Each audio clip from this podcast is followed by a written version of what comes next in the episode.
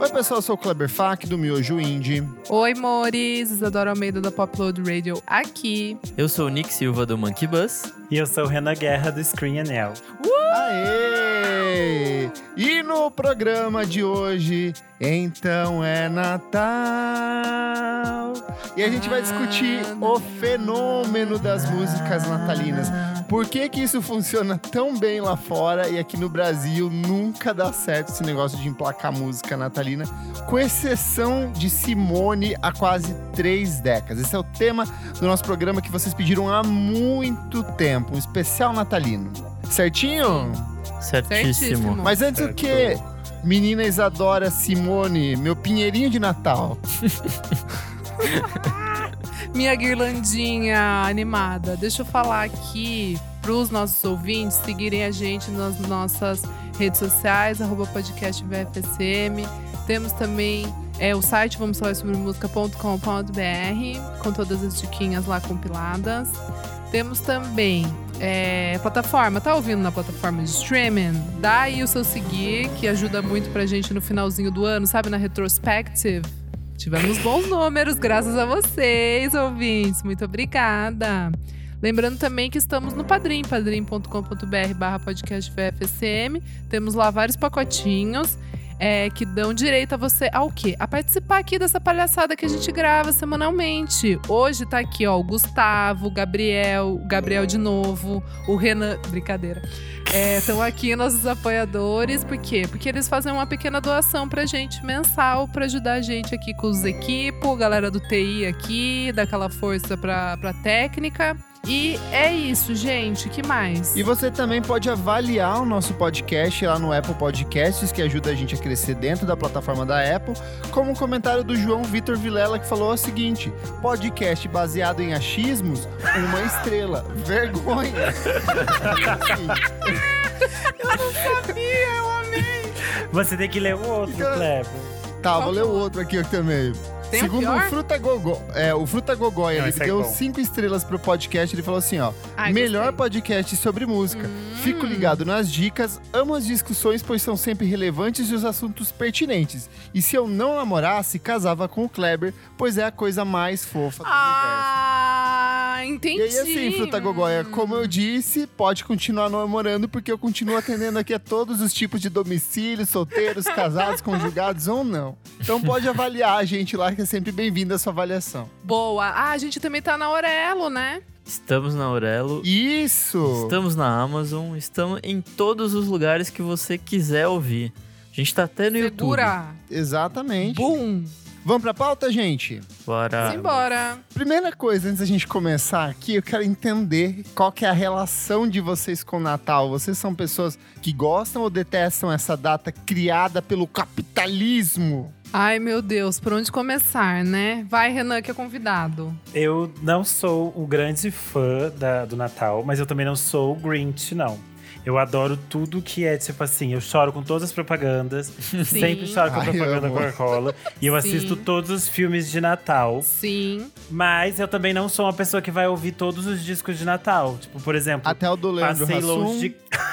o do Leandro Puta, o Hassum filme eu do Rassum é perfeito. Eu guardei chorei, pra ver em com a minha casa mãe, com meu sobrinho. Porque eu vou guardar esse depois. O de. não vi nada ainda. Então eu tô guardando. Mas falaram bem, quem sabe? Eu amei. Falaram que é o clique brasileiro. Exatamente. Meu Deus. Mistura- misturado com o Groundhog Day. É isso. E você, Isa? Ah, eu, eu sou Nataliner, né? Natalinder. tipo, eu sou a Isa, pra quem não sabe, ela tá vestida de Mamãe Noel aqui enquanto ela grava Eu esse tô com programa brin- hoje. Estou com brinquinhos de bolinhas natalinas, zoeira. Não, assim, é- eu, eu, não, eu não tenho nenhum problema com o Natal. Amo as comidas nataliners. Odeio uva passa, desculpa. Eu sou Mas- Tinho Vapassa. Puta, eu queria ser, porque sou daí é mais fácil não você ficar a, ca- Uva carra- passa e panetone. assim. Puta vida. Não consigo. Então, mas tirando isso, gosto de todo o resto. é, gosto da, do, do, do clima natalino mesmo, de renovação, de, né, de um novo Espiritualizada, ela é começo. espiritualizada. Eu sou, né, Christianer, é que sou, né, Je Jesus Sitter. E aí é isso, gente. Eu gosto desse clima. Não, de verdade, o final do ano, sabe assim, de botar na balança. Quem assistiu o filme do Rassum tá entendendo o que eu tô falando. de você pesar esse Meu final de Deus, ano. já e começou pensar, muito bem esse "Ah, programa, Nick, caralho." Olha, Nick, você tem que assistir o filme do Rassum, o clique brasileiro. Assista pra você entender. Só quem assistiu vai estar entendendo o meu speech aqui. Mas eu amo, resumindo. E você, Nick? Você é natalino? Ou você é um Grinch? Eu, eu, eu já fui muito Grinch na minha vida. Eu, eu era uma pessoa azeda que não gostava de Jorge Benjor, né? Já, já Ai, falei Deus aqui nesse programa. céu. Mas hoje em dia eu aceito muito bem, assim. Gosto muito de comidas, mil. Mas Ah, é ano meio coisa. que, que não vai ter, né? Muito. Porque Coronga tá aí e tal. Meio que fudeu o rolê. Tô louco. Mas, enfim, é, eu acho que eu nunca consumi muita essa cultura natalina. Principalmente essa coisa, tipo, de norte-americano ou de povos do, do norte, né? Que é, tipo, neve e coisas do, do tipo. Então... Mas é isso, não, não sou muito natalino, não. No geral, não sou. E você, Klebs? Arrasou. Gente, a primeira vez que eu apanhei na vida foi de um Papai Noel. Caralho. Meu Deus, Kleber.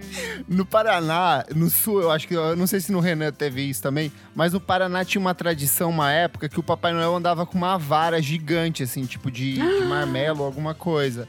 E aí ele, jo ele jogava bala pras crianças e as crianças pegavam. Só que, tipo assim, às vezes ele jogava e era só pra um grupo específico de crianças pegar, tipo as crianças pequenas. E aí eu era essa criança pequena pegando a bala do Papai Noel.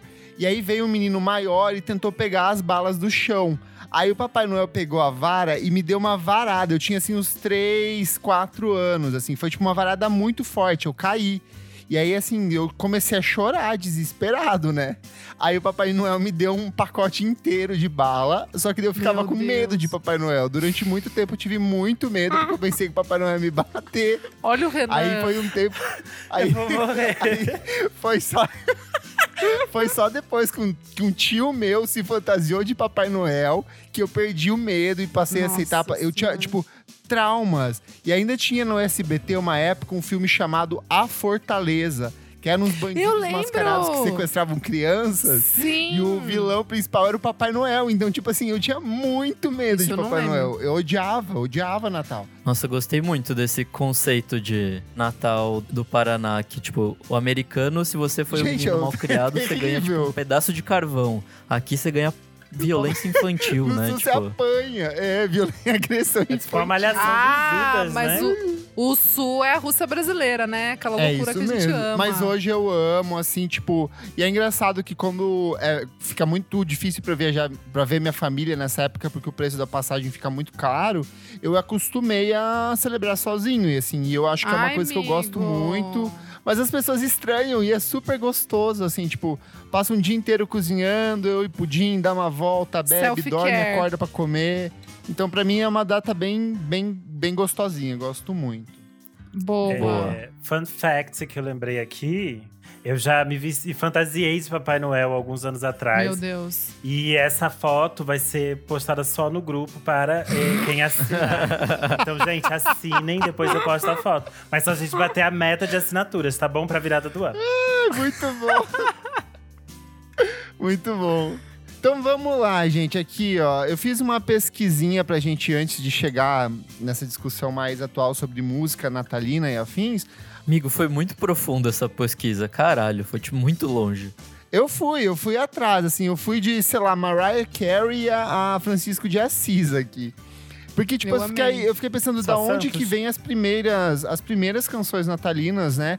E de fato, pra existir música natalina nesse sentido que a gente celebra atualmente, teve que existir Jesus, obviamente, teve que existir cristianismo, e só depois, tipo, de uma consolidação na igreja, que de fato as pessoas começaram a celebrar e compor cânticos natalinos, né? Ah, mas vale dizer também que Natal é, na verdade, uma festa pagã, né?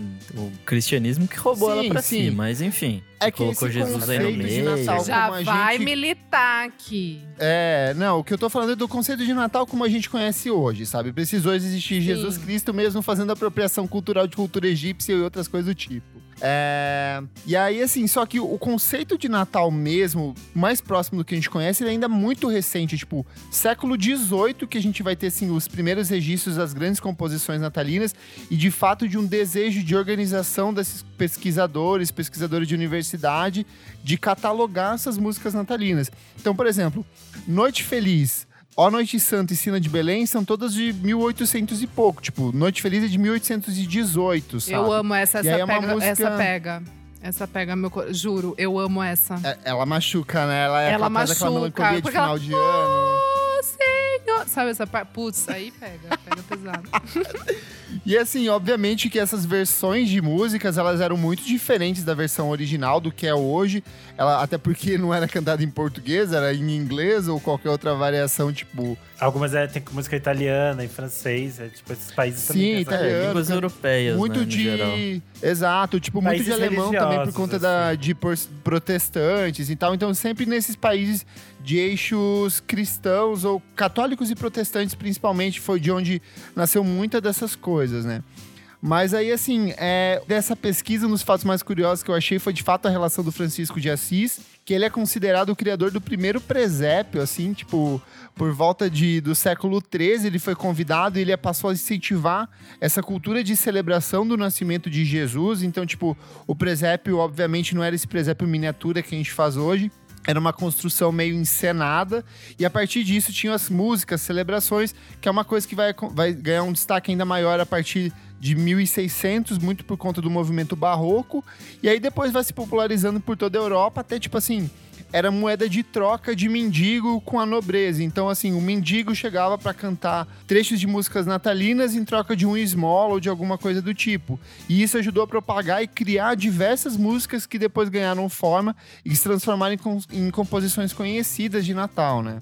E aí a gente vai indo até que chega no ano fatídico de 1930, que para mim assim é o ano de fato da consolidação do Natal. Tanto que tem um marco disso, que é a Coca-Cola se apropriando da imagem do São Nicolau, substituindo as vestes dele que eram tradicionalmente verdes pela cor vermelha, então ficaria uma combinação de vermelho e branco, que já eram as cores da Coca-Cola, né? E aí a partir disso cria essa sensação de esse clima de Natal das campanhas de Natal propostas pela Coca-Cola, embora outros grupos de mídia, outras empresas da época também abraçaram junto, então assim, essa construção do Natal ela surge mais ou menos nesse início do século XX ali.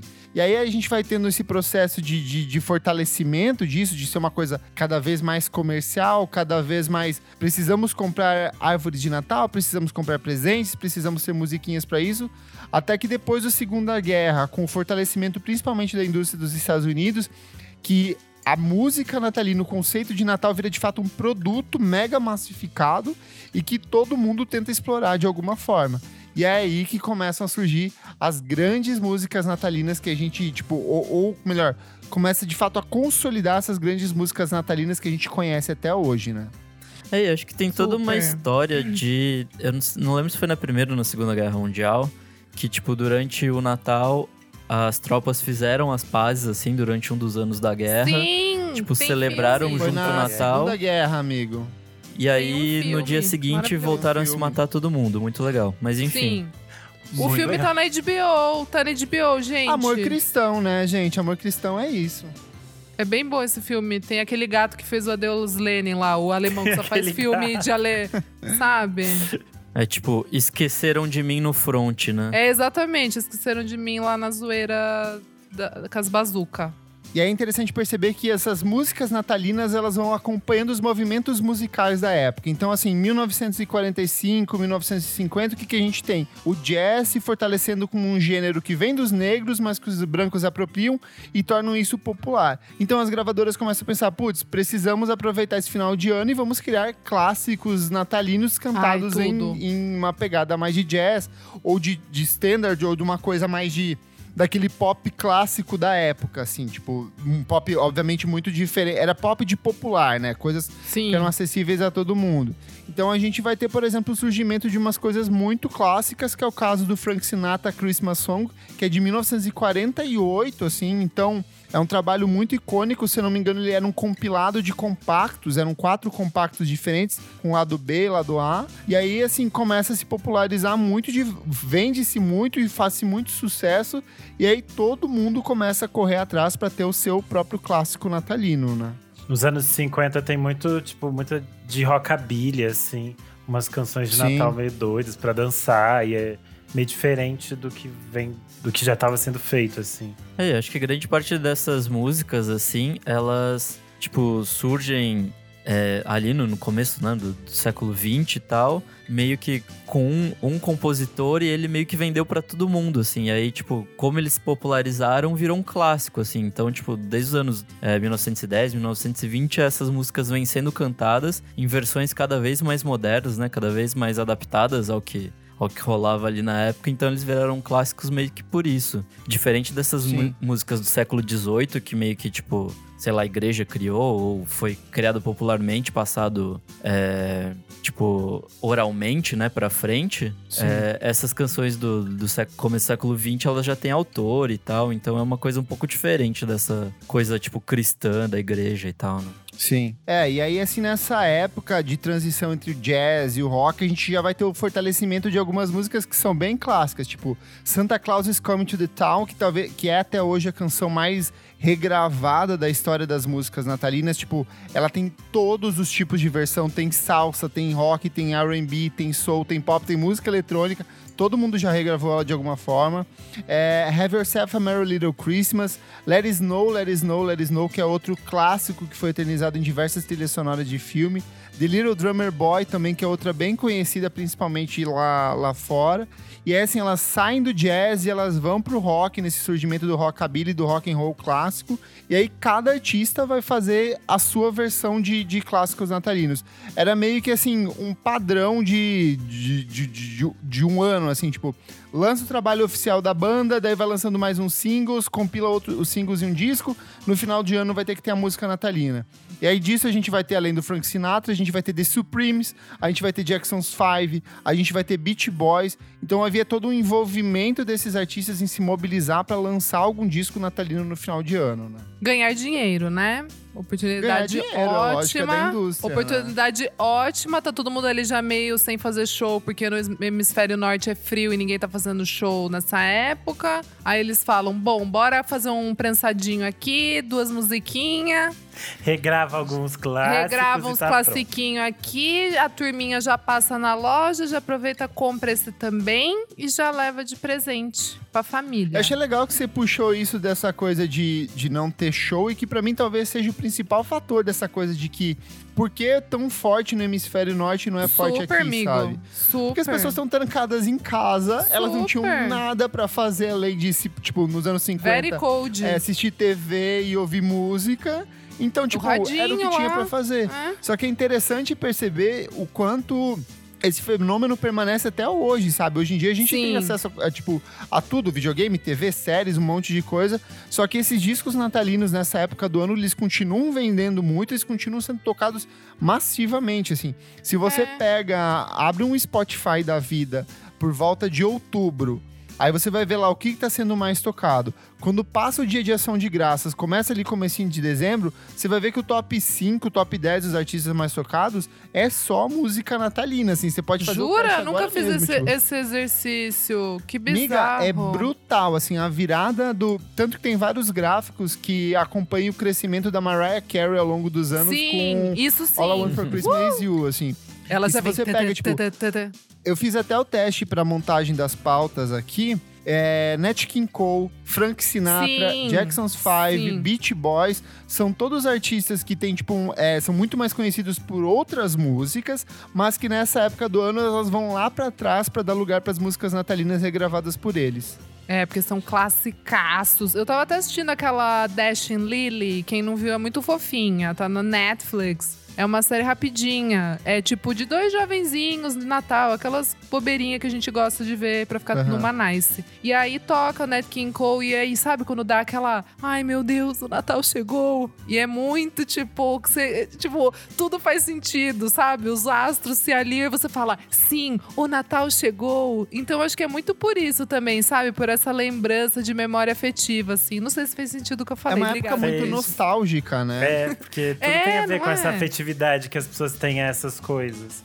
E aí Sim. eu acho que isso mexe com as pessoas não ligarem de ouvirem Ou a mesma voltar, canção é. em diferentes vozes, por exemplo.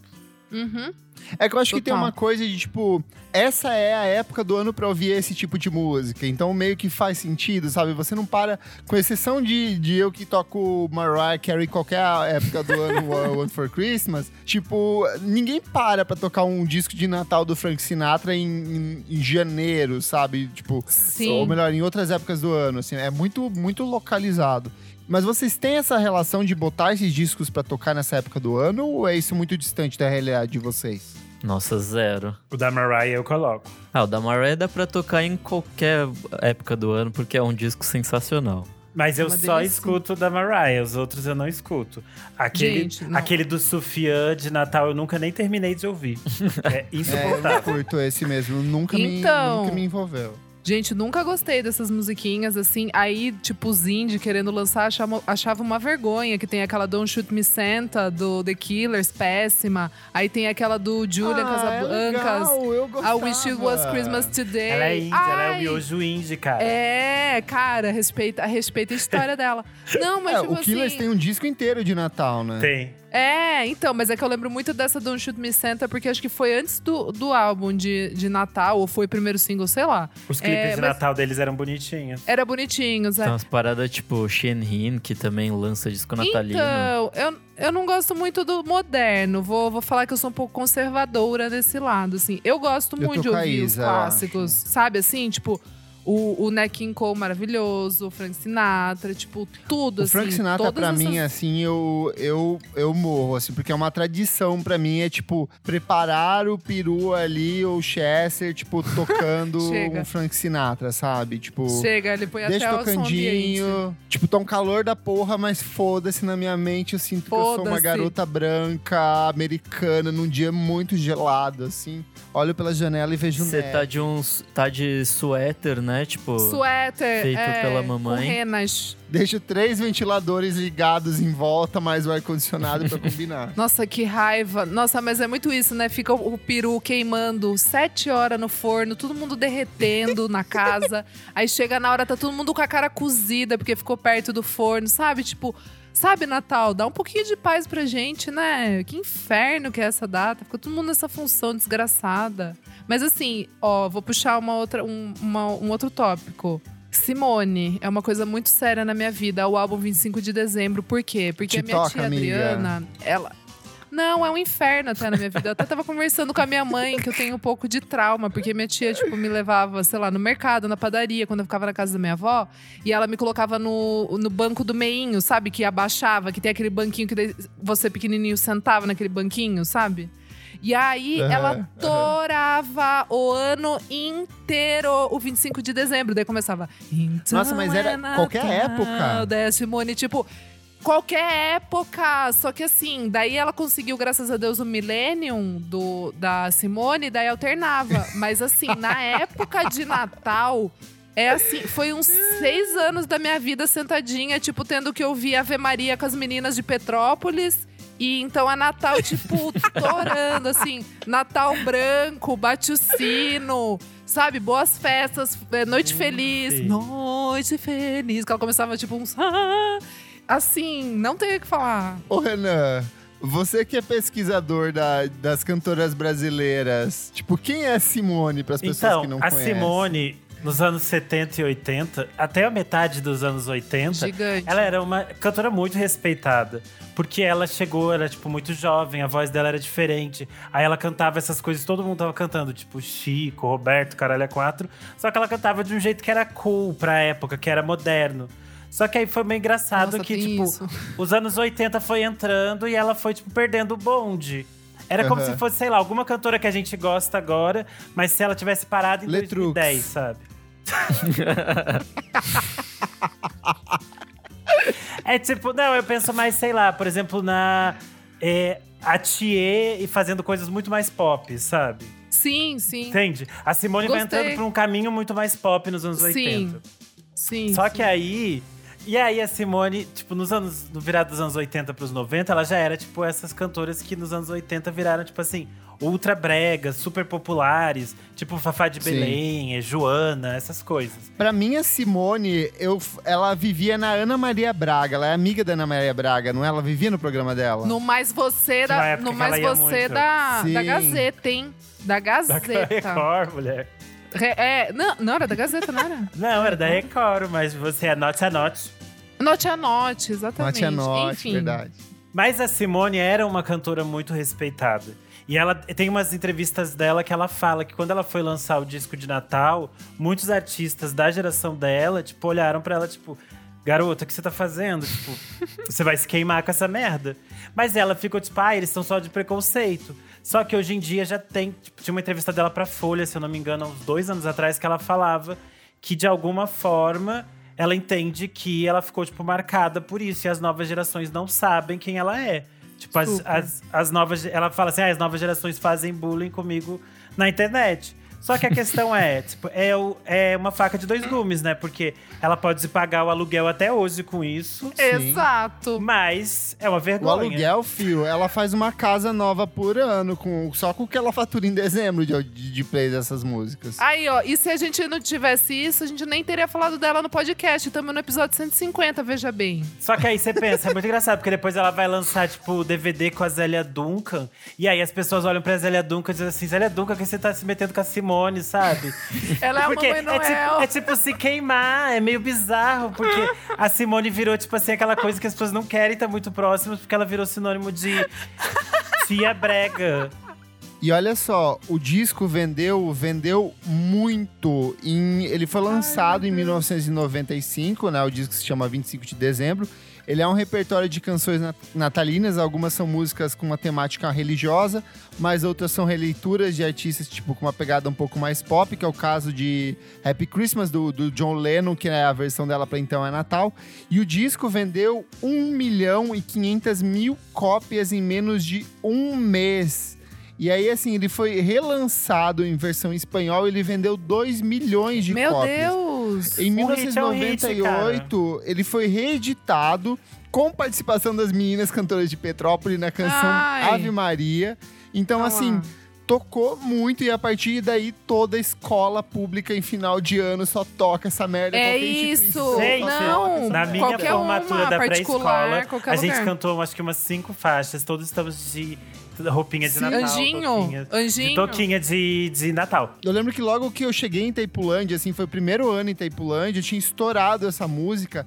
E eu lembro de eu estar tomando banho num chafariz e tava tocando essa música. Eu lembro que eu me formei no pré-3 e tava tocando. A infância do Clever. É uma loucura, assim, tipo, é uma loucura. É uma, uma viagem de ácido. Eu tenho que falar aqui que eu fui uma dessas um milhão e meia de pessoas que compraram Ah, sim? esse disco. Você comprou! Eu Na comprei. minha casa não tinha É, Não foi sua Por mãe, não? Uma vez, é, quando eu tinha o, o falecido blog o Pasquinde, a gente ia fazer uma promoção de zoeira de Natal. E aí ia dar, Ah. sortear esse disco. Eu encontrei ele Ah, por que era um real infância. na Americanas. Lojas americanas. Sim, tinha super essa promo. Só que aí, reais, assim. essa promoção nunca rolou. E então eu ainda devo ter esse disco em casa, assim, deve estar jogado em algum Vamos canto. Vamos mandar no pack de, dos padrinhos, do Vamos! sorteio dos padrinhos. Se eu achar, a gente Vamos. manda. Nossa, que maravilhoso. Eu fui reouvir o disco hoje pra, pra Coragem. Eu também, amigo. Não o que, que você acredito. achou?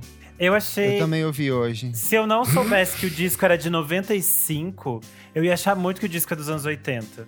Porque ele tem umas Sim. coisas muito bregas. A produção é, muito muito, datado. estranha. Ele é tipo muito. Porque assim, o repertório não é ruim se a gente pegar a versão dela de Então a Natal. Ela, a gente só não gosta porque a gente ouviu demais, mas a letra é bem feita. É bonito. A, a- elas- o repertório tem coisas interessantes. Só que a produção é muito brega. Tipo, ela pega Jesus Cristo, que é uma faixa aqui. Eu gosto, por exemplo, é da voz do Roberto Carlos, e na voz dela tá horrível. Tem um negócio estranho que toca em cima.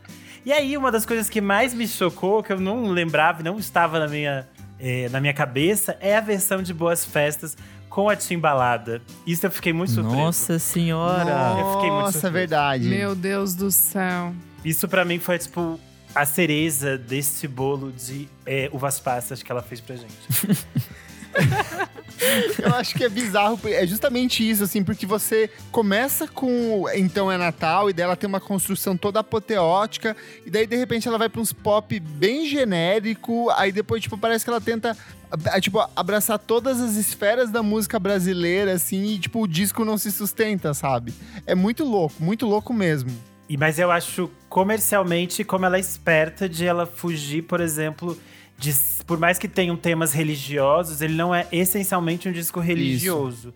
Eu Sim. acho que isso é um hit por, por isso mesmo. É, a própria Então é Natal, ela tem uma linguagem universal do próprio John Lennon, né? De tipo, ah, vamos amar Sim. a todos, um mundo sem fronteiras, é, vibe Imagine, né? Tanto que tem na, na tradução fica um pouco estranha aquela parte que ela fica cantando. Hiroshi. é, pode crer. Porque não explica direito. Parece que ela tá no xarabalabarabarinha, sabe? Tipo, falando em língua de, dos anjos, sei lá. Só que eu fico assim, ela tá com não... Hiroshima Nagasaki no meio, do nada, cara. Aí você fica assim, o que rolou, gente? Hiroshima. Não, e eu, imagina eu, uma criança sentada no banco de trás, ouvindo aquilo, falando: o que que, que que essa mulher tá cantando? O que que tá acontecendo? Porque depois aqui? que você conhece a versão, a, a, música do John Lennon, você entende o que, que ela tava falando. Então, mas, mas, a metade da população, mais da metade da população brasileira não ouviu, ou não conhece, ou não fez essa, essa ligação, né? Não, sim, isso é óbvio. Até porque eu tenho que sempre. Eu tenho que me lembrar, eu tenho que Ai, bater gente, um clima. Eu abri a letra aqui, ó. Ela fala: Meu Então é Deus. é Natal, Hiroshima, e o que você fez? Nagasaki, o ano termina e nasce outra vez. Hiroshima, Nagasaki, Murawara. É Natal, Nagasaki, essa... é Natal, Murawara, é Natal. Meu é que essa parte, tem uma parte que ela faz muito devagarzinho. Nagasaki. A sílaba. Isso, isso, isso, isso mesmo, isso mesmo. Nossa, que horror, que loucura. Bom, a gente tá fazendo um episódio sobre dissecando o álbum da Simone, é isso? É porque essencialmente não, não adianta. É muito verdade que ela realmente destruiu a possibilidade de a gente ter músicas natalinas no Brasil. Porque é isso que eu falei. Se os artistas já tinham um preconceito com esse tipo de canção e eles não achavam que era algo interessante pro Brasil, seja por qualquer coisa que fosse, por ah, não queremos ser americanizados, ah, não queremos estar relacionados a isso, o Natal no Brasil é diferente, qualquer coisa. Mas não era uma coisa que não era usual. A gente não tinha nem eh, discos infantis disso. Eu acho que a Xuxa fez algumas coisas. Co é, acho que sim. Ela Tinham faz algumas coisas. natalinas, né? É, mas eram soltas, por exemplo. A Xuxa Era tinha especial de fim de ano. Um disco de festa junina, que é um hit até hoje. Um hit é um hit. Um hit mas, é um por hit. exemplo, a Xuxa só vai fazer um disco de Natal em 2009. E é um disco que também, tipo, ninguém, nobody cares, porque as pessoas estão meio que é gato escaldado que não quer música natalina brasileira. Elas fogem, correm. É que música natalina em dezembro não faz o menor sentido, sabe? A gente tá no meio de um calorzão da porra, a gente trabalha o ano inteiro. A única a última coisa que a gente quer, tipo, é refletir, sabe? A gente só quer encher a cara, Não, comer, sabe o que quer? A gente já tá pronto pro carnaval, a gente já tá pegando Exato, hit de carnaval. Tem, é o, ano, o, nosso, o nosso Natal é o carnaval. Não, mas é sério, tipo já tá todo mundo naquela, mesmo, sei lá, nos anos 90, assim, com axé e tal, né, que começou a virar gigante no Brasil. Já tava todo mundo ali fazendo corre pro verão. Ninguém tá pensando no Natal. Isso e a é gente já. Mas, Isa, da onde você tá tirando essa informação? Porque para mim é achismo. A gente vai levar mais uma estrela daquele. eu vou responder. Eu, eu vou responder com vivência. O Cadê fato é que para o Brasil para o Brasil, o é, Banda Eva ao vivo 97 é tipo o álbum de Natal da Mariah é um Carey. De... Chegou Você agora essa época, já começa a dar play. Eu e a gente já um tem beijo. que tirar a roupa e já começa a dar play. Já coloca a cerveja lá, então a música de Natal. E se rolasse, tipo, um pagodão natalino? Ou um funk natalino?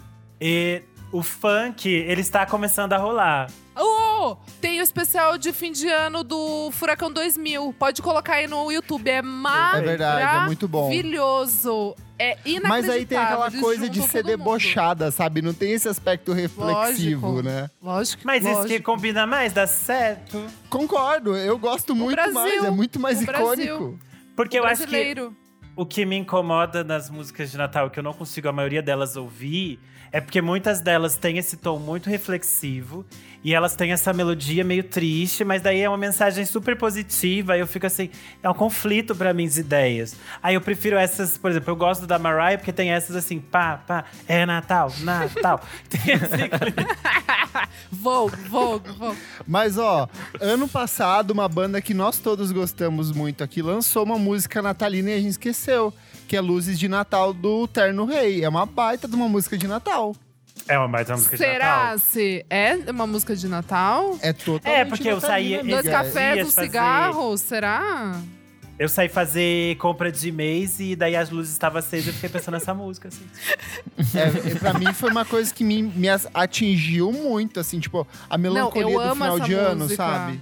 Super, as luzes de Natal, no caso, né? A Pompeia balança lá, puxa toda a energia do bairro inteiro, as tia que enfeita Aquelas a casa lá. competem A na. represa, competem. a represa Tem chorando quatro que não tem água pra abastecer e tudo indo pra as Pompeia. tia, Quer as dizer o quê, né? Bandeira estouram 2 nas já torando aqui e a gente Tem um prédio aqui conta. na minha rua que eles colocaram umas luzes que sobem do- pelos 12 andares do Sim. prédio. É um bafo, eu achei lindo. Renan, Renan, vá dar uma andada na Pompeia pra você ver o que eu tô falando. Tem uma casa perto do Pão de Açúcar ali que eu vou te contar um negócio. A tia bota até no azulejo. Ela pendura coisa que não dá, sabe? Juro. Ó, maravilhoso. Mas de Natal, a minha música preferida de Natal Brasil também saiu ano passado. E ela Ih. voltou nesse de Natal deste ano no TikTok. As pessoas estão fazendo reaction dela. Que é o Jingle Bell, Sou Seu Papai Noel, do MC Teteu. Ai, Que ela é Meu Deus. Jingle. Bell, Jingle Bell. Que é, É me apresento, bom. sou o Teteu, sou o seu Papai Noel. Seu presente é piroca e ela caiu do céu. It's É amazing. boa. Porém, ele tem tipo uns 12 anos, daí a versão que tá no YouTube do clipe oficial de Natal é, foi um pouquinho censurada, então ela é- tem uma versão mais clean. Porém, se vocês A voz dele TikTok- nessa música, gente, é simplesmente perfeita. Não existe É cantor perfeito. melhor do que ele nessa música. As notas altíssimas ali. Eu acho que é, este filão de Natal do funk ainda vai crescer muito, entendeu? Eu também acho, amigo. Porque esses vídeos, tipo, do Teteu tem 60 milhões de visualizações no YouTube, a versão Sim. clean. O que dirá a versão normal, porque eu nunca tinha ouvido a clean, né, gente? A proibidora. Cara, falta uma Anitta da vida lançar a coletânea dela natalina ali, ó, pra Verdade. popularizar pra família brasileira. Nossa, e e trazer se isso. der essa ideia, ela vai, hein? Um EPzinho Mas ó, natalino. tem muito, muito artista do nosso meio indie que lança musiquinhas natalinas ali. Todo final de ano tem um e outro que tenta engatar ali e fazer um climinha natalino. Obviamente não vai pra frente, porque é tudo um artista mi- minúsculo. Mas tem uma galera que tenta. E lá fora também tem muito artista independente que, tipo, só nesses Super. últimos dias a gente teve uma porrada. Tipo, Porridge Radio lá que a gente gosta, Sim. lançou uma música natalina muito boa. Toda semana, todo dia tem praticamente teve um artista independente lançando uma coisinha ou outra, né? Tanto que as minhas músicas que. As músicas que eu vou citar no próximo bloco são músicas novas e de Natal e que eu gostei. Olha! Vai fazer um mistério pra não perder o público, ó. Hum, Tá, temática. Papai Noel, se prepara pra abrir esse saco aí, que delícia. Esse é o clima de Natal no Brasil, viu? Não tem clima família. Não dá, gente, não dá. Exato. Eu acho que nesse momento a gente tá tendo novas leituras de Natal que são. Não é necessariamente tipo o presépio, a, a estrela de Belém, essas coisas muito religiosas, mas fala sobre esse clima e até às vezes com esse tom meio é, irônico de, discutir essa questão de uma, uma forçação de barra de família e de positividade que às vezes também não funciona. Então eu acho que tem artistas indo para diferentes caminhos, assim. Isso tem, surgem coisas é, diferentes e coisas novas. Só que aí a pessoa precisa estar aberta a isso. E muitas vezes, por exemplo, eu tenho muita preguiça de lançamento natalino. Super. Vamos lembrar de alguns clássicos aqui, gente? A gente vai falar de clássicos apócrifos do Natal, tipo Ramones fazendo música de Natal. Ah, eu adorava Nossa, isso essa. rolou. Essas isso, coisas né? é bom. O Isso é Kiss bom. também tem, né? Passava na MTV, eu lembro que, tipo, a MTV fazia umas maratonas de, desses especiais de Ai, rock. quando eu, quando eu trabalhei lá, a gente fez um. Tipo, um dia que era de Natal. A gente colocou todos os clipes que tinham de, de Natal. Ficou rodando o máximo de horas que dava. Ah, Tem um saudade. clássico do The Pogues também, não tem? O- Lógico, irlandesa, pô, lógico. verdade, Poucos sim. tem. Que é tipo um antinatal, super. assim. Sim, Tem muito. sim. Se você entrar no universo do punk, tem milhões de tipo. Tem o Papai Noel, filha da Natal. Verdade! É, Verdade. verdade. Papai Noel, filho da puta! Saudades. Mas pra mim, gente, o clássico, que é o clássico, é o Merry Christmas da Mariah Carey de 1994. Ai, não, para. All I want for Christmas. Eu gosto quando ela um fala amigo meu, a gente, true. No dia de hoje, que a gente está gravando, foi o ano passado a gente fez a nossa festa lá do, do podcast no Mirante, né? Sim. Um amigo meu filmou eu tocando Mariah Carey, eu já estava muito bêbado, e ele Muito tem até hoje esse louco! registro. e ele Ai, falou me que ele, e ele me ameaça, tipo, mensalmente, falando assim, ó, qualquer coisa eu posso expor você com isso aqui. E é uma Nossa, eu queria ter o do Daft Punk. ridícula. da- Não, não era Daft Punk, era Fat Boyzinho, Não, que eu subi a eu- escada dançando. É verdade. Ah, Foi é, maravilhoso verdade, esse foi, momento. tipo, foi maravilhoso. Gente, Mariah Carey, o primeiro álbum de Natal dela, o quarto álbum de estúdio. É, o álbum apresenta duas músicas inéditas, covers de canções populares de Natal, incluindo o material original. Parceria dela com o Walter Afanasieff, que era o parceiraço dela da época. E tem preciosidades como All I Want for Christmas Is You, que é a música que ficou durante mais tempo no topo das paradas de sucesso da Billboard. E todo ano ela volta, tipo, por volta de Hoje, no dia, no dia que a gente tá gravando o podcast, ela voltou pro primeiro lugar da Voltou, Billboard de né? novo. E... a, e a Mariah tweetou dizendo: Nossa, gente, eu nem esperava. Ah! Não, fez o especial lá da Apple. Fez o especial de Natal da Apple. Te- te- aparece até a carinha, a carinha da Anitta num Globo. Com a Perfeito. carinha no Brasil. É, mas eu acho que é muito também por causa do filme, né? Do Love Act- É do Love Actually, né?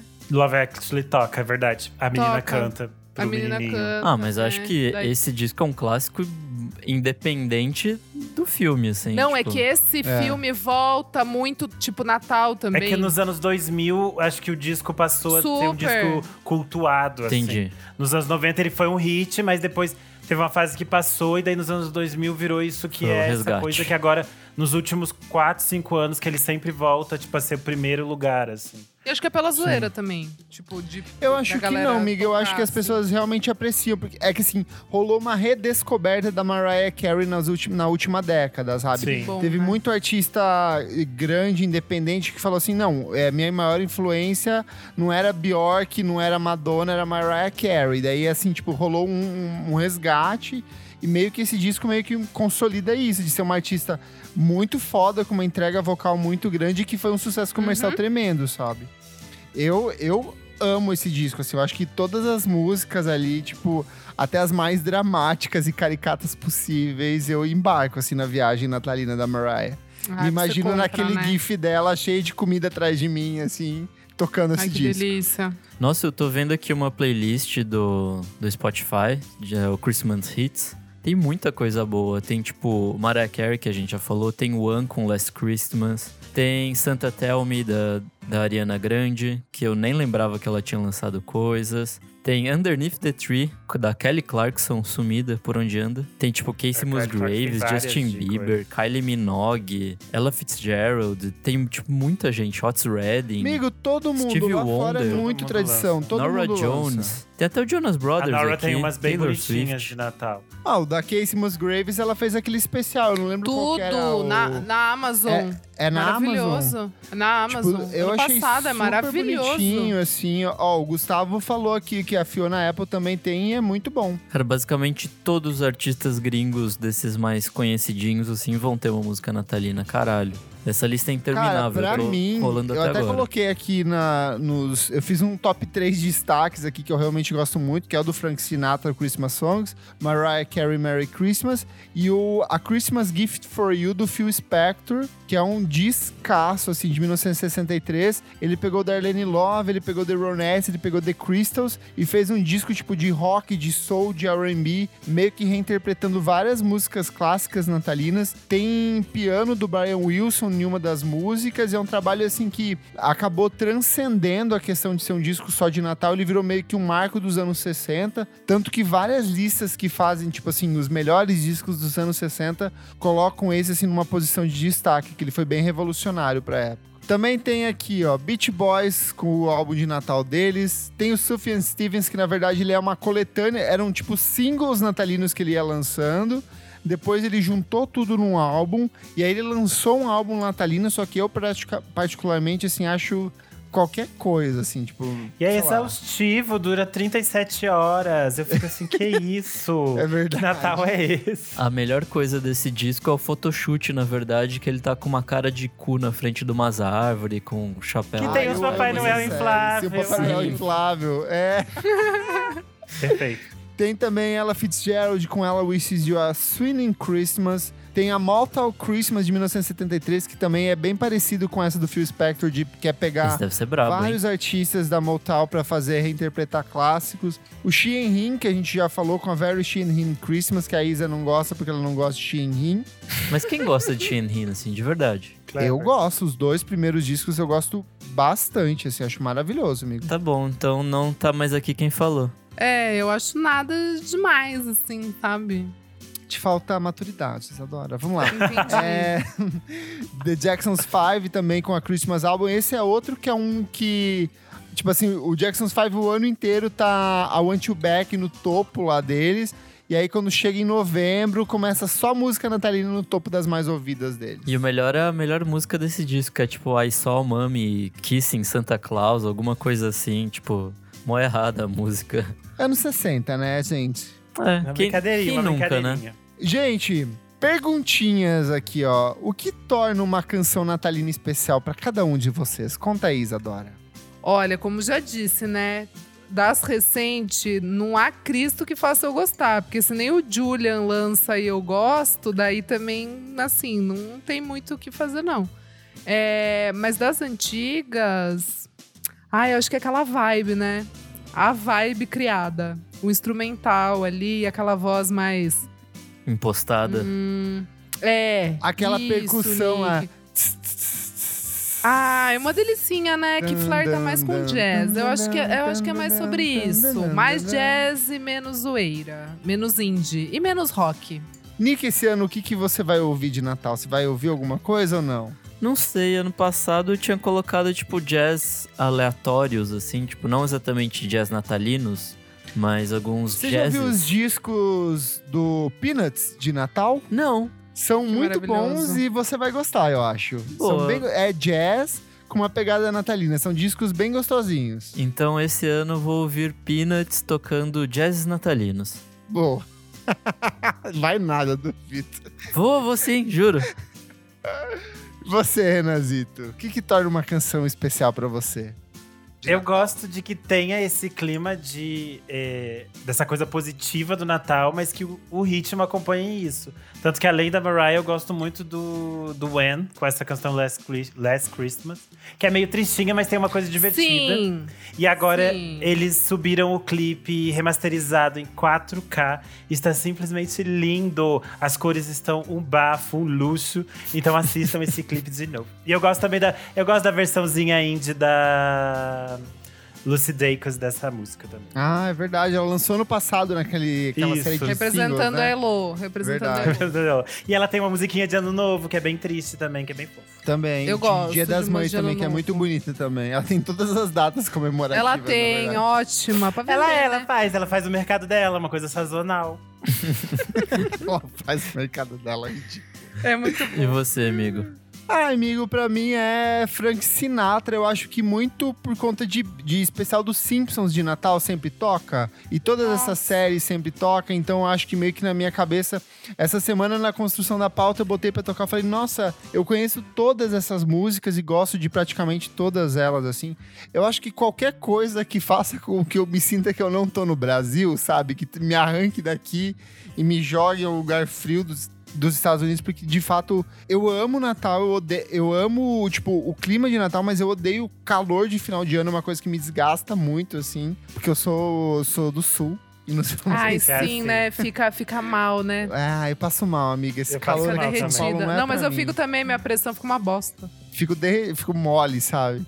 Mas é sei que lá, eu acho fina tem que... pressão baixa, é assim.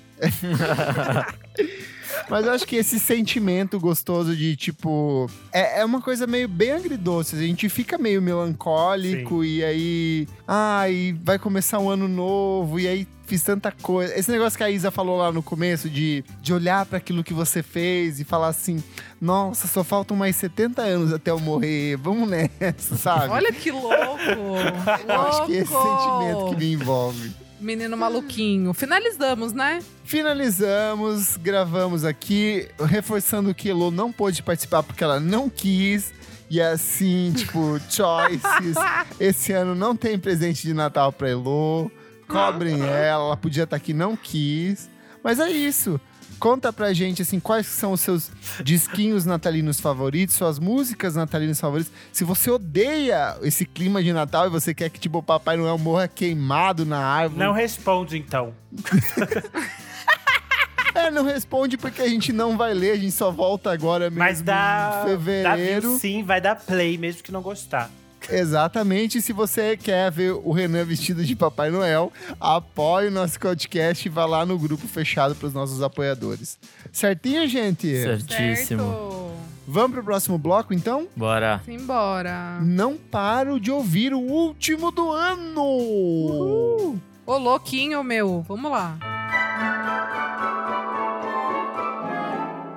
Chegamos aqui ao segundo bloco do programa. Não paro de ouvir. Isa, o que, que é esse bloco? Ah, meu amigo Nick, nesse bloco a gente já tá cansado de trazer novidade pra vocês, mas a gente aguenta aqui porque a gente não foge do serviço, A não. última novidade vai do ano. o quê? Vamos lá.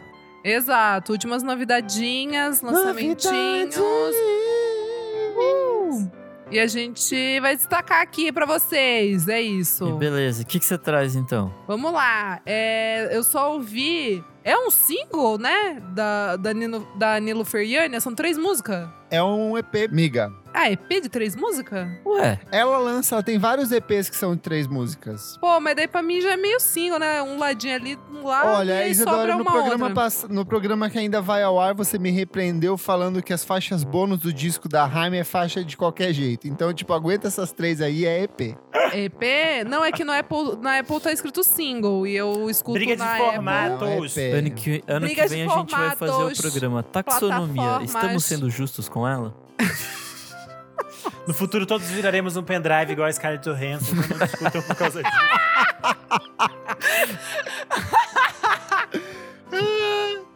Porque eu uso 100% do meu cérebro. Pendrive. Que horror, Deus me defenda de usar 100% do meu cérebro. Então, é, é Feeling Luck, é, que tá escrito single na Exato. Apple, na Apple Music, mas no, pro Kleber é EP, então eu fico com EP pra não causar. É, é isso, uma delicinha, nossa princesinha Ni- Nilo Feriania, que a gente adora aqui. A Crash já era maravilhosa. Daí a SMDM Luck achei ótima. E aquela Day 7.5, blá, blá, blá, boa também. Eu adorei. Estou Só abrindo aqui, também. ó, o, O quê, site? Discogs e ele está Ah. com EP junto com Tá. todos os outros. Gente, Então o clima agora eu vou natalino tirar uma parou foto. de briga na família. Eu vou tirar uma foto ah, e é, Renan, pra pelo menos vocês. você tem família viva no Natal. Esse é o Natal Chega dessa gente, baixaria. Renan, qual que é a sua dica? A minha dica são duas coisinhas de Natal. É, uma é o single da Julia Jacqueline, que é Baby Jesus Ah. is Nobody Baby. Nobody's Muito Baby boa, Now. amigo. Eu amei É a capa. É, a capa é perfeita, o clipe é perfeito, que ela fica tipo como se ela estivesse gravando um comercial de Natal, ela fica meio maluca, porque esse ano ela tá numa fase. Vamos só fazer músicas bem tristes, bem depressivas. Bem triste. Ela tá bem assim, tristinha, minha amiga. E não sei por quê, porque ela mora lá do outro lado, onde eles já estão bem tranquilos, nem estão com segunda onda de Covid, e ela tá fazendo cena. Mas tudo bem, eu adorei. Quem não ouviu as músicas da Julia Jacqueline esse ano, é, pesquisa porque tá tudo muito bom.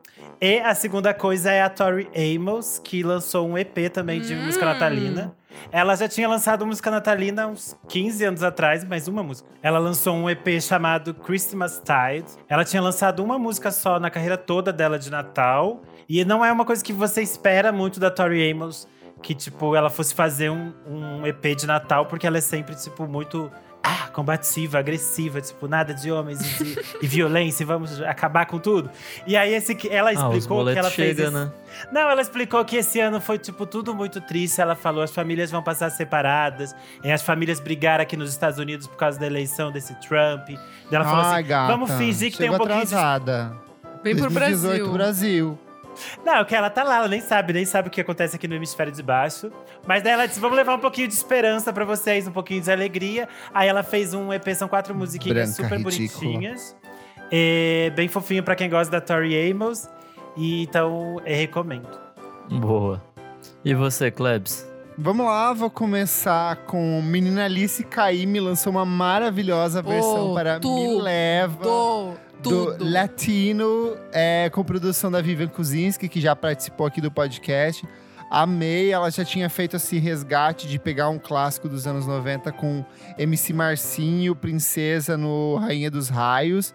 E pra mim é um baita de um acertaço, assim, gostei, gostei Muito. bastante. Momento de tristeza, James Blake lançou a coletâneazinha de ele de covers. Lindão. Todas as faixas são lindíssimas, assim, é ele piano e voz, uns efeitinhos ali. A versão pro Atmosphere do Joy Division pra mim é perfeita. É o tipo de música que alguém vai encaixar em alguma série ano que vem, e daí todo mundo vai Sim. falar: "Nossa, Nossa. momento emocionante, sentiu o Hum. impacto". James Sim. Blake, ídolo, cantor, maravilhoso. Hollywoodiano. A gente acertou que ele tinha virado hollywoodiano, hein? A gente pegou, Nossa, Kleber. A vai- gente, vai- a gente- agora mais do que Agora nunca, vai, assim. agora vai, agora vai. É uma bosta, é um clichêzaço? É, mas assim, foda-se, porque Tá o homem tudo cantar bem. muito, é maravilhoso. Mais do que de fato eu não paro de ouvir. We Will Always Love You, do The Avalanches, é o terceiro álbum de estúdio da Ai. banda australiana. Ele é um disco que eu vou falar pra vocês que não vai funcionar na primeira vez que você vai ouvir. Você vai ter que tirar um tempinho, porque são 25 faixas, tem 70 minutos de duração. Tudo Só que, isso? tipo, é que a faixa. tem umas músicas ali que é tipo 10 segundos, sabe? É umas vinhetas. Ah, vinhetinha, tá. O disco é o terceiro álbum de estúdio da banda que hoje só conta com dois integrantes. Era um coletivo que se formou no final dos anos 90. Em 2000, eles lançaram o que talvez seja o meu disco e da Isa favorito, que é o Since I Left, You, que é uma baita, amo. uma baita obra da música eletrônica, soul, R&B, pop. brabo music. Tem mais de 900 samples nesse disco.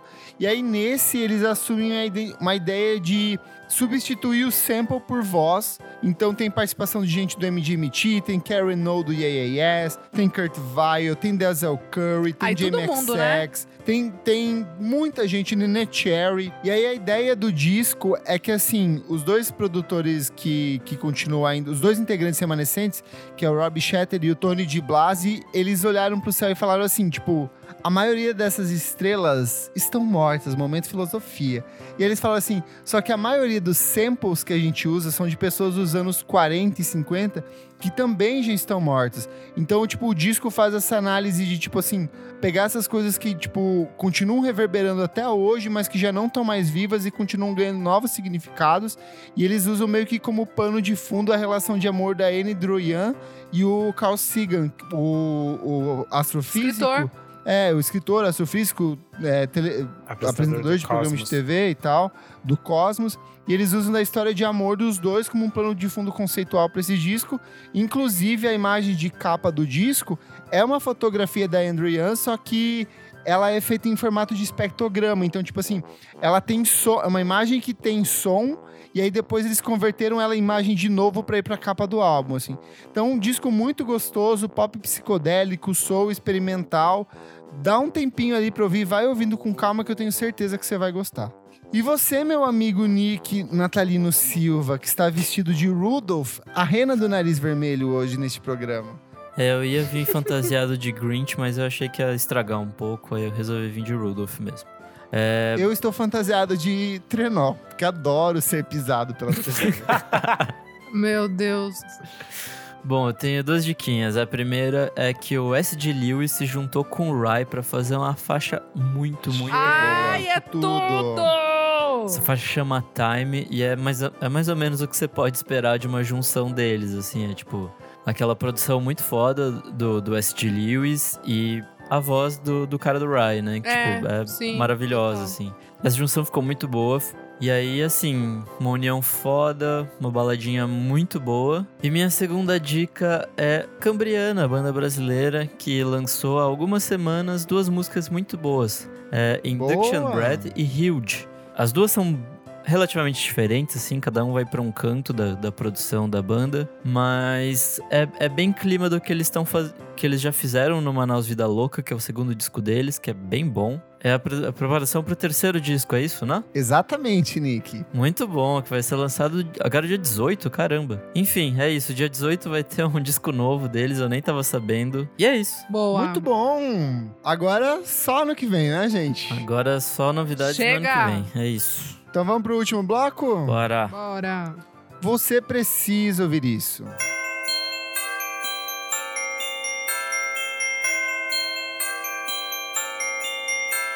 Você precisa ouvir isso. Nick, o que, que acontece neste bloco? Qual é a surpresa, o mistério? Nesse bloco a gente vai dar dicas atemporais relacionadas ou não ao mundo da música. Pode ser um clipe, um disco, um filme, um livro, um jogo de videogame, qualquer coisa. Kleber, conta pra gente que- qual é a sua diquinha de hoje. Ai, gente, eu acho que a minha vai ser a mesma de. é, a Elo não participa hoje, porque ela não quis, mas eu acho que o Renan pode me complementar aqui. Eu não sei se a Izzy e o Nick viram.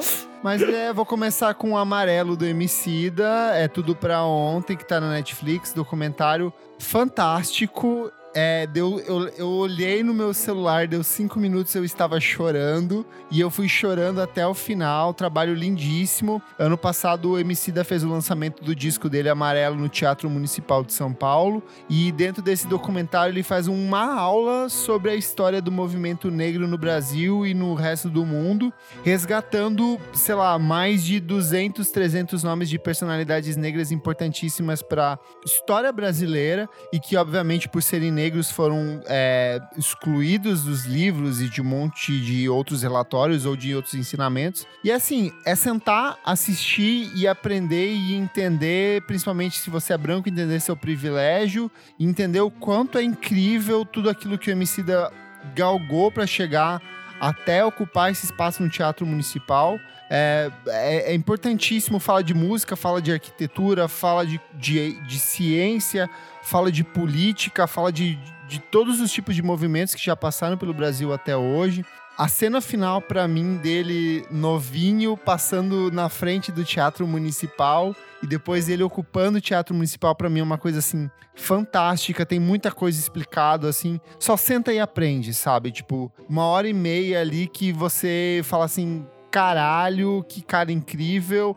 Eu lembro que quando a gente gravou o nosso especial dos melhores discos brasileiros dos anos 10, a gente falou que o disco da década era do Criolo, mas a personalidade era do Emicida. Sim. E eu acho que esse documentário torna bastante explícito o porquê isso, o impacto desse cara, o quanto ele exerce na vida das pessoas, a reação das pessoas nas redes sociais nesses últimos dias, pra mim é bem, bem simbólico disso, assim. Então, assista. Não sei se Renan quer dar uma complementada. Você assistiu? Eu ainda não tive capacidade de assistir. Eu porque também. Eu tava almoçando e a minha amiga tava assistindo, e daí eu já fiquei chorando em cima da comida. E eu falei, vou deixar pra ver depois com calma, porque Eu, eu, também. eu vi cinco minutos e já tava assim, desidratado. Eu falei, vou deixar o Natal chegar. É, eu também. Eu falei pro Mas Kleber, assistam, não gente. tenho- Nick não não assistiu ainda, né? Não, eu tô guardando pras férias. Eu tô editando coisas para caralho agora, É, então não há verdade. tempo. Todos vamos ver nos rece do recesso. No Bom, recesso. a a Elozinha, eu sei que. Bom, ela não participou hoje do podcast porque não quis, mas ela chorou muito e comentou bastante Puta com a que gente. chato, meu Deus. E aí, por último, hoje de madrugada, sei lá, eu recebo muita mensagem de gente perguntando coisas meio absurdas sobre música. Aí hoje a minha querida amiga Clara Paulino, que já participou aqui do podcast, me mandou umas perguntas sobre funk. E a gente ficou falando sobre funk. E aí eu lembrei de um disco que eu gosto muito, que é o MC Marcinho com Sempre Solitário, de 1998. E pra mim, assim, final de ano se resume a pegar e ouvir os discos de black metal que eu não ouvi o ano inteiro, as Meu bizarrices do techno e principalmente clássicos do funk. Então, assim, esse disco é perfeito. A produção dele é do DJ Malboro, assim, é um baita de um clássico do funk melody carioca. Viria influenciar muita gente, é um dos poucos discos a discussão dela, pra mim, era tipo assim: por que, que os artistas brasileiros não lançavam discos de funk? E aí a gente entrou numa discussão sobre ser um é, difícil, alto custo de produção, mas o MC Marcinho é um dos primeiros a lançar um trabalho bem significativo, com produção do DJ Malboro, com um clássico do funk carioca, que é Princesa, que a gente já falou que foi regravado pra, pela Elise Caime. E é um trabalho que até hoje, assim, continua muito gostoso de se ouvir. Baixa aí, deixa tocando e ouve toda a discografia do MC Marcinho, que é um cara incrível. Funk para mães. Funk para também. Também, também. Isa, qual é a sua dica? Vamos lá, gente. No, no Amazon Prime tem o The National I Am, I Am Easy to Find live from the New York's Beacon Theater. O Beacon Theater é aquele teatro iconic que foi fundado em 1929. É, a capacidade dele é tipo 3 mil pessoas, não é muito grande. Era para cinema, né? E daí depois virou casa de show. No filme em questão, é o The National apresentando o, o repertório do I Am Easy to Find. Daí tem participação é, do Brooklyn Youth Chorus, da Julian Baker, que o nosso querido amigo Renazito falou aqui. Ah, e assim, aquela coisinha gostosa pra você colocar, ficar cantarolando, gatilho pra, pra show, né? Que eu tô bem buscando isso ultimamente. Essa semana, assim, eu tô vendo muito show, vídeos de shows é, pra ficar triste. E é isso, gente. E aí, com o The National, mais ainda, Ficou né? engatilhada, né, amiga? Eles trazem bastante isso pra vocês. Ai, amiga, não fica depressiva, você é tão bonita. Ai, amigo, muito obrigada. Você que é lindo. Ai, que é isso. Vamos ficar lindas, vamos ficar lindas chorando tristes juntas. É isso. Nick, qual a sua dica pra esse final de ano? Bom, é, fim de ano agora é época de várias listas de melhores do ano e tudo mais. E é o momento de é, ver tudo o que eu não ouvi durante o ano. E durante todas essas listas que eu fui vendo e, e fui montando né, para chegar na nossa lista, que vai ser lançada semana que vem, é, eu descobri um cara chamado Bodie James, que é um rapper que eu não fazia ideia de quem era. Ele tem tipo 38 anos, já é ele é um cara do Michigan, assim, tipo, eu nunca tinha ouvido falar dele antes, mas esse ano ele já veio com, tipo, sei lá, cinco discos. É muita coisa e tem muita coisa boa. Nossa, a produção do The Alchemist, que também lançou um outro discão muito foda esse ano, com o Freddie Gibbs. Ele, ele tem uma parceria com o The Alchemist que chama The Price of Tea in China, que é muito, muito foda. E outro que ele fez também, uma parceria com Sterling Toes, que eu não conheço, chama Manger on McNichols. São, tipo, dois discões de rap, assim. É, cada um vai para um, um, caminho um pouco diferente, até porque o The Alchemist tem toda, todo o rolê dele, né? Uma produção muito única dele. E então, vale muito a pena para e também ver o que mais o, o Body James fez esse ano, porque são cinco discos. Então, no meio de, de tudo isso, tem coisas muito boas. Chique. Bom, minha segunda dica aqui vai ser uma série da, da Disney Plus. É o Mandalorian, já tá na segunda temporada. É... Ai, amigo, hum, para de fazer propaganda, eu já vou assistir, eu já te falei. Depois da grande decepção que foi o episódio 9, aquela bosta de filme, chega essa série que é muito boa. História de um pai solteiro fazendo sua, sua cria viver na galáxia muito distante aí. É muito boa, uma série muito, tipo, fofinha, assim, apesar de, de ser Star Wars e ser meio ambientação de Velho Oeste, assim. Ela acaba sendo uma história, talvez até natalina, sobre amor paterno e adoção e coisas do tipo. E é muito boa. E é isso. Muito bem. E você, Renan? O que, que você traz nesse bloco, nosso convidado maravilhoso? Eu Cabe sigo... a você fechar esse ano com uma recomendação. Eu sigo Natalina, eu sigo Natalina. Como eu Ai, falei, Que linda. eu adoro. Esqueceram de mim. Renan, pra quem não sabe, hoje ele tá vestido só de pisca-pisca, ele tá sem roupa alguma. Então, cada São duas pisca bolinhas de é Natal uma em rele- cada seio. É uma revelação ali. Vira a bunda, Renan. Olha como pisca isso, a Essa parte não tá iluminada. Acho que a Lucy perdeu aí, gente. Ai, meu Deus, que palhaçada. Mas o fato é, como eu falei, eu adoro filmes de Natal. Então eu vou dar é, duas dicas. Uma para as é, alternativas e uma para as comerciais. Ah, eu sou comercial. É, um que eu achei super bonitinho é aquele. o- no Brasil ficou Uma Segunda Chance para Amar, mas no original é Last Christmas. Que, porque ele é inspirado nas músicas do, do Anne e do George Michael, especialmente. É, o filme é dirigido pelo Paul Feig, o mesmo de Missão Madrinha de Casamento, e o roteiro é da Emma Thompson, a Eterna Rainha. O filme é, é protagonizado pela Emilia Clarke, ela é tipo toda erradinha na vida, e é essas histórias de Natal pra gente se emocionar, porque ela vai aprender o- uma mensagem de Natal, e é super fofo. Tem o Henry Golding e a Michelle Yeoh, que são de é, Podres de Ricos. O filme é bem comédia Amo. romântica. Eu amo esse filme. Amo! Amo! Aqui em casa virou hit. Todo mundo já assistiu quatro vezes. É o do, dos coreanos, não é? Isso, dos É. Não, chineses. é Ah. de. É, Singapura, não é? Isso, Singapura? Singapura. Ih, agora Desculpa. tá ficando difícil aqui. Dos asiáticos. é mais fácil pra gente não errar. É, mas o Henry É é, porque em tipo, determinado momento do, do filme eles vão pra uma praia em algum lugar e aí eu sempre me confundo. Sim, mas Podres de Ricos também é ótimo. Está no... Na Telecine, HBO e na. Telecine. É. E esse que eu falei, Last Christmas, está na, é, no Telecine também. É, para quem for assistir, o que eu recomendo é não procurar muitas coisas sobre o filme na internet. Porque. Ai, da su- é, aparece super já a moral da história. Ih, então não vê, não vê, gente. Não, não vê. Não vê. Não clica no, não clica no Google, vai direto Nem pro Telecine, assiste, se emociona, chora e aprende essa linda mensagem de Natal. O outro filme é um filme italiano que se chama Parente é Serpente, é de 92. É uma comédia super engraçada pra quem gosta desse humor assim meio do Kleber. Porque é uma família, é um, são- é um casal de senhorzinhos e eles recebem todos os filhos na casa. E daí eles dizem pros filhos assim: olha, a gente decidiu que após esse Natal e este Ano Novo, a gente vai morar com um de vocês. Só que aí vocês escolhem quem que quer que a gente vá morar com vocês. Só que aí todos os filhos ficam assim, tipo, eu não quero que esses velhos venham morar comigo. Ah, e um eles vão matar passando- o velho. eles ficam um passando pro outro, tipo assim, eu não quero esses velhos na minha casa. E aí o filme é sobre isso, sobre quanto a família se reúne no Natal e é muito amor. E aí é ah, a história da minha divertido. vida. Mas é isso, vejam filmes de Natal, chorem, se divirtam e não matem a sua família. Uma mensagem muito Boa. importante na segunda onda de Covid. Exatamente. Comentários aqui, ó, referente à última edição do programa Os Melhores Discos de 1980.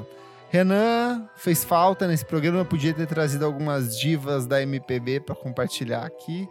Mas eu acho que, você acha que 1980 foi um ano fraco, Renan? Tenho muitas restrições com a música brasileira nos anos 80. Tem umas produções que eu acho muito estranhas, e daí eu tenho problemas. Comentário aqui da Catarina Lobo. Ela falou: Eu amei esse episódio. A cara do meu pai.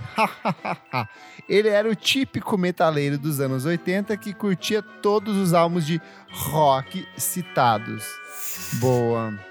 A gente perguntou lá no nosso Instagram também qual que são os discos favoritos de 1980 das pessoas. E o Felipe Labreu falou Remain Lights do Talking Heads. O Dispensa Comentários falou também Remain Lights, igual o parceiro aqui, apontando pro menino de cima. Zenetini Carlos falou Never Forever da Kate Bush. A e o Carnival Underline of End falou Let's Dance do David Bowie, só que esse disco é de 1983. Então você errou, Carnival. Que triste. Puta que pariu, mano. Ô, perdão, a gente, tem, a gente tem umas pessoas aqui complicadas apresentando o programa. Então é isso, gente. Chegamos aqui a mais uma edição do nosso podcast, a última de 2020, gravada com a participação dos nossos queridos madrinhos, porque a partir da semana que vem entramos de férias, os programas de final de ano já estão gravados. Aí a gente volta só quando der vontade. Vamos descansar, porque estamos cansados. Nick, principalmente, está morto de tanto editar programas episódios nos últimos dias. Mas Renanzinho Guerra, deixa aí suas redes sociais e deixe sua mensagem para esse Natal. É, a minha primeira mensagem de Natal é agradecer a Érica, que mora comigo. Ela é ouvinte do programa. e ela me emprestou o Linda. computador e me ajudou com a técnica. Porque é, quando a gente gravava junto, o Nick ter. me salvava. Hoje em dia eu sou burra e toda vez que eu gravo em casa, eu sempre destruo o trabalho do Nick. E aí ela me ajudou em casa para eu estar gravando hoje. E a Érica falou que gosta muito do pudim. Ela precisava que eu mandasse essa mensagem. Ai, Érica! Ô, fofa. Eric, ele tá bem gordinho e esse Natal eu vou sacrificar ele em sua homenagem. A Érica é vegetariana, ela vai ficar muito triste com Ah, eu coloco uma folhinha de alface por cima dele, Eric. uma maçãzinha na boca dele. Meu Deus do céu. Além disso, é, saiu uma lista de melhores discos do ano do Quero Música Nova. Então, quem quiser assistir, Muito pode bom, ir no- amigo. pode ir lá no meu IGTV. Eu quero música nova. É, as minhas redes, tanto no Instagram quanto no Twitter, é underline Renan Guerra. E aí vocês podem assistir o programa lá no Instagram. Agora eu vou tirar férias, não vou ouvir nada mais, não vou só ouvir música É velha. isso, chega, chega. E é isso, chega. obrigado, gente. Me sigam. Lindo. Não me sigam, não, que é perigoso. Eu sou arroba no Twitter e no Instagram. Dicas diárias de músicas todos os dias, mesmo durante as férias. Mesmo durante as férias? Sim, Por que Nick, faz porque isso? eu sou depressivo e sozinho rabo. e eu preciso ocupar a minha mente com Porque ele vai assassinar o pudim, cara. Ele vai ficar ainda mais sozinho. Exato, ele vai ficar muito sozinho, vai entrar num vórtex da solidão. Bom, eu sou arroba Almeida Dora no Instagram, Almeida Dora Underline no Twitter. Um beijo, moçada. E é isso, todo mundo de máscara, hein, caralho, e dentro de Coisa casa. Dora. Tô de e aí saco na ceia cheio. de Natal, é pra ver ou pra comer? Nossa, pra tudo. Ah, uhul. Ah, moleque! E assista o filme do Rassum, que é bom. Eu sou arroba Nick Underline Silva no Twitter, Nick Silva no Instagram. E é isso aí. Comprem uma máscara branca para o ano novo, uma vermelha para o Natal. E é isso. Ou pode ser Isso. verde para o Natal se você não quer fazer propaganda pra Coca-Cola. Pode se a ser também. Coca-Cola quiser patrocinar, pode vir. Exatamente. Não esquece de seguir a gente nas nossas redes sociais, arroba podcast VFSM em tudo. Siga a gente na sua plataforma de streaming favorita, comente, favorite, compartilhe com seus amigos, ajuda muito a gente a crescer. Aproveite esses episódios de férias que estão vindo aí, que são engraçadíssimos, foram super divertidos de produzir. Se puder, se sobrar um dinheirinho, apoie a gente no padrim.com.br barra podcast VFSM. Muito obrigado, nossos madrinhos queridos que estão aqui essa noite, que apoiaram a gente, que estiveram juntos o ano inteiro. Sem vocês, esse podcast não seria possível. Esperamos que em 2022 a gente tenha ainda mais programas. 22. O especial do Radiohead vai rolar, a gente prometeu. Vou roteirizar, vai sair. E é isso. Fiquem com as nossas listas pelos próximos.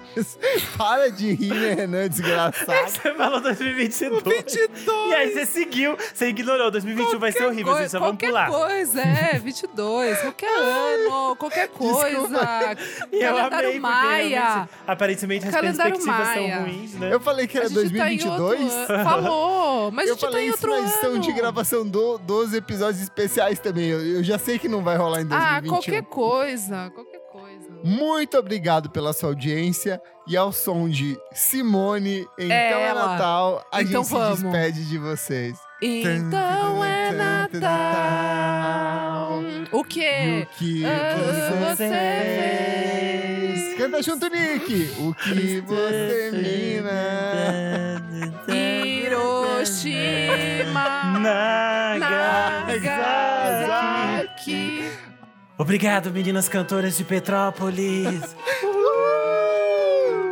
Happy, happy, happy.